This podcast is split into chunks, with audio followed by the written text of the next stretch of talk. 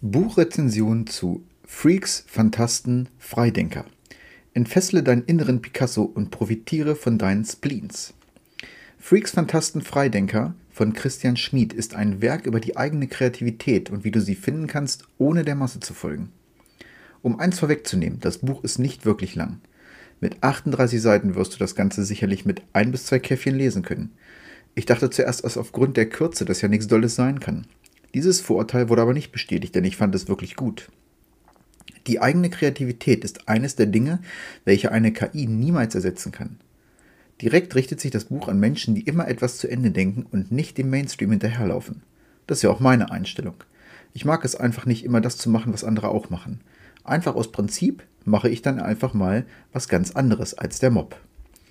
Die eigene Kreativität dient uns sehr oft als vernünftiger Indikator, wenn es darum geht, ob etwas Sinn macht oder eben gerade nicht. Nur genau da liegt der Hund begraben, denn wir verstehen die Hinweise nicht wirklich. Unser Hören ist manchmal gar nicht so blöd, nur lassen wir ihm kaum Raum und Zeit, mal intensiv nachzudenken.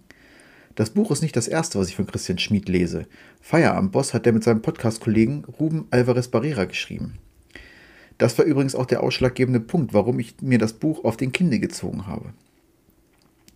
Freaks, Fantasten, Freidenker sind nicht ständig auf der Suche nach tollen Ideen, wozu auch. Logischerweise kommen und gehen Gedanken in ständigem Wechsel. Wenn du einen guten Einfall hast, dann sollst du laut Autor alles stehen und liegen lassen und quasi im selben Moment alles dazu aufschreiben. Stelle ich mir gerade bei 160 auf der Autobahn nicht ganz so einfach vor. Dennoch ist was Wahres dran. Wann kommen denn die besten Einfälle? Bei mir ist es in erster Linie auf dem Klo. Dicht gefolgt von der Dusche. Das würde vielen so gehen, doch keiner weiß wirklich, warum. Die meisten guten Ideen vergisst man schnell wieder weil sie blöd klingen, Quatsch sind oder sich doch eh keiner für interessiert. Genau diese solltest du aber aufschreiben. Das ist auch die Kernessenz, welche ich aus dem Buch mitgenommen habe. Alles aufschreiben, was mir an Ideen im Kopf rumschwirrt und sei es noch so banal. Natürlich sind auch noch andere Methoden beschrieben, wie du Ideen finden kannst. Unter anderem sehr interessant finde ich eine neue Idee pro Tag. Hier brichst du schlechte Gewohnheiten so weit runter, dass du keine Ausreden mehr haben wirst.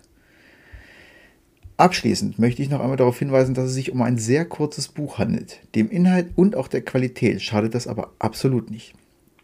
Für mich ist Freaks, Fantasten, Freidenker ein wirklich tolles Büchlein, um mal etwas über den Tellerrand zu schauen und in sich zu hören. Das Buch wird von mir mit vier Sternen in der Skala bewertet.